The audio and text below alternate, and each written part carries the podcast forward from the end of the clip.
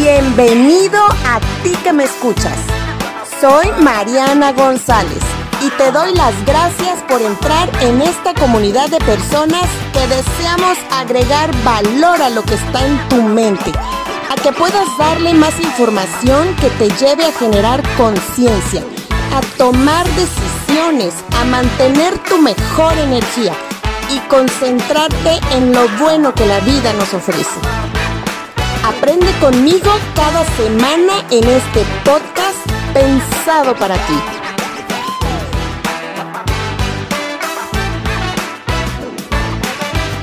Y comenzamos en este primer episodio súper emocionada y contenta con mi amiga Dulce María Sánchez. Amiga, muchísimas gracias por estar en esta plática nuevamente con todos nosotros.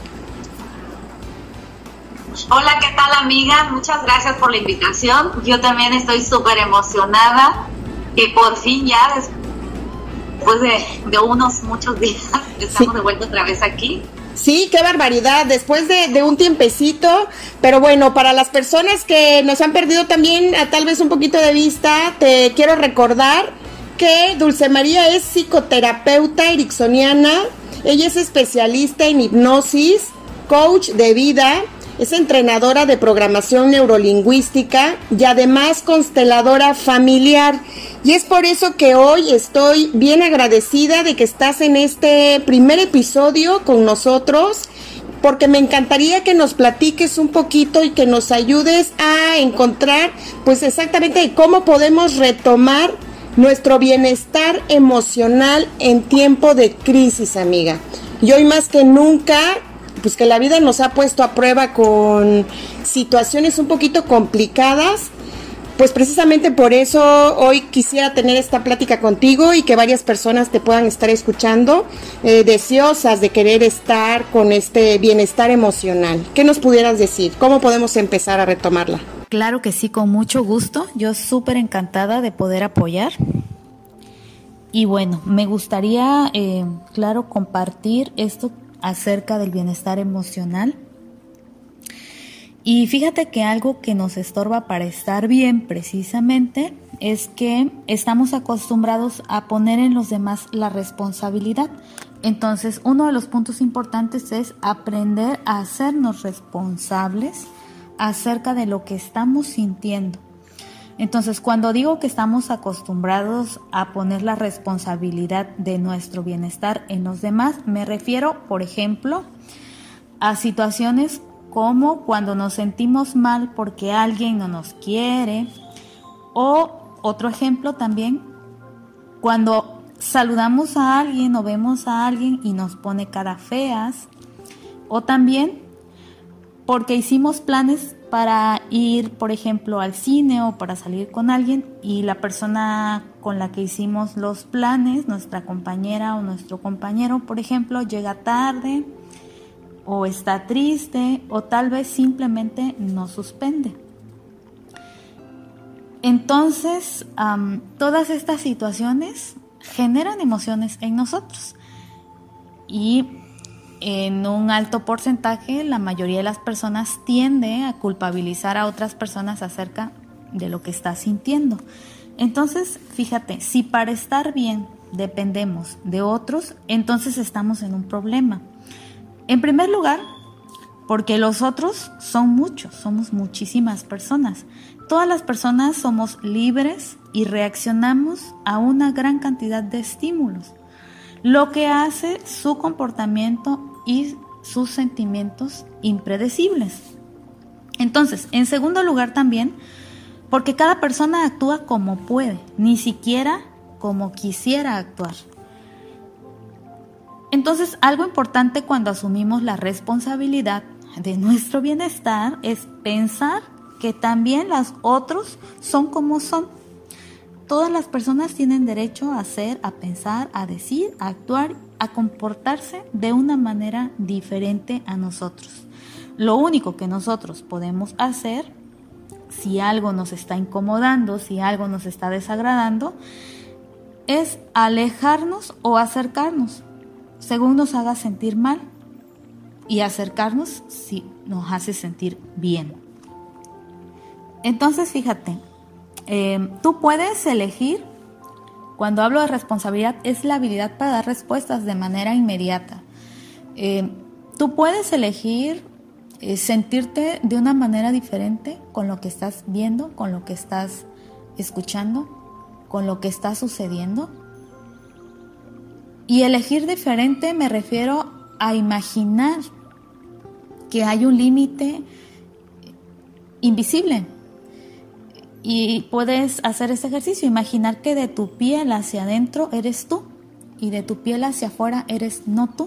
Y solamente entonces permitir o darle permiso a lo que tú decidas darle permiso que entre tanto de información como de personas. Puedes hacer una selección y tener un límite y de esta manera empiezas a volverte responsable de lo que tú estás sintiendo o haciendo acerca de tus emociones, reconocer que son tuyas. Y simplemente la otra persona puede tener conductas o acciones que te pueden molestar, pero que al final del día tú decides, tú eliges cómo sentirte acerca de lo que está sucediendo. Otro punto importante que a mí me gustaría compartirte, que sería una segunda clave, es aceptar. La aceptación tiene que ver con el tomar conciencia y el darnos cuenta que todos tenemos emociones. Las emociones todo el tiempo nos están acompañando. Algunas emociones son más conscientes que otras. Hay momentos en los que estamos más perceptivos a darnos cuenta que estamos sintiendo, pero todo el tiempo estamos sintiendo, siempre estamos sintiendo. Entonces es una pregunta y una invitación para escucharte y preguntarte cuáles son las emociones que mayor prevalecen en ti y empezar a aceptarlas, aceptarlas así como son y aceptar también a las personas así como son, como son sus emociones. Para entonces, cuando tú las aceptas, cuando tú las miras y estás consciente de lo que está pasando, de lo que estás sintiendo, puedes elegir tener el poder de transformarlas, que sería una tercer clave. Cuando tú estás tomando conciencia y puedes transformarlas, las puedes transformar de diferentes maneras. Eh, yo te quiero compartir algunas solamente. Y cuando tú notas que algo está pasando diferente, puedes hacer una actividad. Yo siempre digo, em, cortar la conducta. Puedes hacer algo diferente, puedes mirar hacia otra parte, puedes respirar, puedes eh, cambiar tu postura corporal. Y entonces de esta manera rompes un patrón de comportamiento no solamente en ti, sino también en la otra persona. Cuando tú eliges estar en bienestar, esta puede ser una clave importante, aprender a romper el patrón, me refiero ya te hiciste consciente de lo que estás sintiendo, ya estás aceptando lo que está pasando, ahora estás transformando. ¿Y cómo vas a transformar? Pues rompiendo el patrón, haciendo algo diferente. Haciendo algo diferente puede ser justo en el momento porque ya, ya te diste cuenta, ya lo miraste.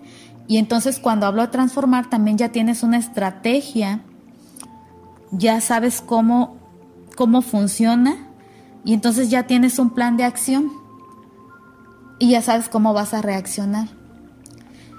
También puedes hacer algunas actividades que sublimen esta situación, como por ejemplo eh, tomar clases de yoga, hacer alguna actividad que, que te agrade mucho, algún deporte favorito, caminar, tal vez escribir, o tal vez te puede ayudar un ejercicio de la almohada o del cojín vacío y es en un espacio muy íntimo contigo misma, imaginarte justo esa situación y pasar esa emoción a la almohada o al cojín o a una silla vacía, imaginando que ahí está esa emoción o esa situación o esa persona y expresarlo. La imaginación te puede ayudar mucho porque saludablemente puedes expresar lo que te estaba estorbando en ese momento sin dañar a otra persona. Y otra clave, por ejemplo, de la transformación también, este es otro ejemplo, es que en algún espacio también en donde tú estés en contacto contigo, eh, detectando ese comportamiento que, que te generó o que te desestabilizó, también puedes recordar un momento agradable de tu vida, un momento en el que te sentías muy bien, en el que había bienestar emocional, en donde tú estabas justo como te gustaría sentirte en esos momentos. Entrar en contacto con tu respiración, imaginando justo esos momentos en los que te encuentras bien, en los que tus emociones están equilibradas. Respirar profundamente y anclarlo en alguna parte de tu cuerpo. Cuando digo anclarlo es imaginarlo en alguna parte de tu cuerpo teniendo ese recuerdo y llevarlo a la situación que te está causando un desagrado que te está incomodando. Y de esa manera también puedes transformar una emoción incómoda. Y bueno, con esto, Mariana, me gustaría concluir con estos tres puntos importantes que es asumir la responsabilidad, tomando conciencia, mirándola, aceptándola y decidiendo transformarla y hacerlo diferente. Y tiene que ver también con, pues como decía, el plan de acción, la estrategia. Y recuerda, también este es un trabajo en el que está incluido tu cuerpo, no solamente tus emociones y la parte espiritual. Entonces también te invito a que revises un poquito tu cuerpo, cómo, cómo, cómo se siente tu cuerpo cuando esto sucede, cómo alimentas tu cuerpo, cómo cuidas tu cuerpo, eh, cómo te conectas con la fuerza que hay adentro de nosotros, con la fuerza que puede haber más allá de nosotros, que es la fuerza del universo. Hay quienes le llaman Dios, hay quienes le llaman sabiduría del universo, hay quienes le llaman de diferentes maneras, pero hay una fuerza mucho más grande que mueve todo y es el amor. Entonces te quiero invitar y te quiero dejar imaginándote también en una burbuja rodeada de amor. Gracias amiga.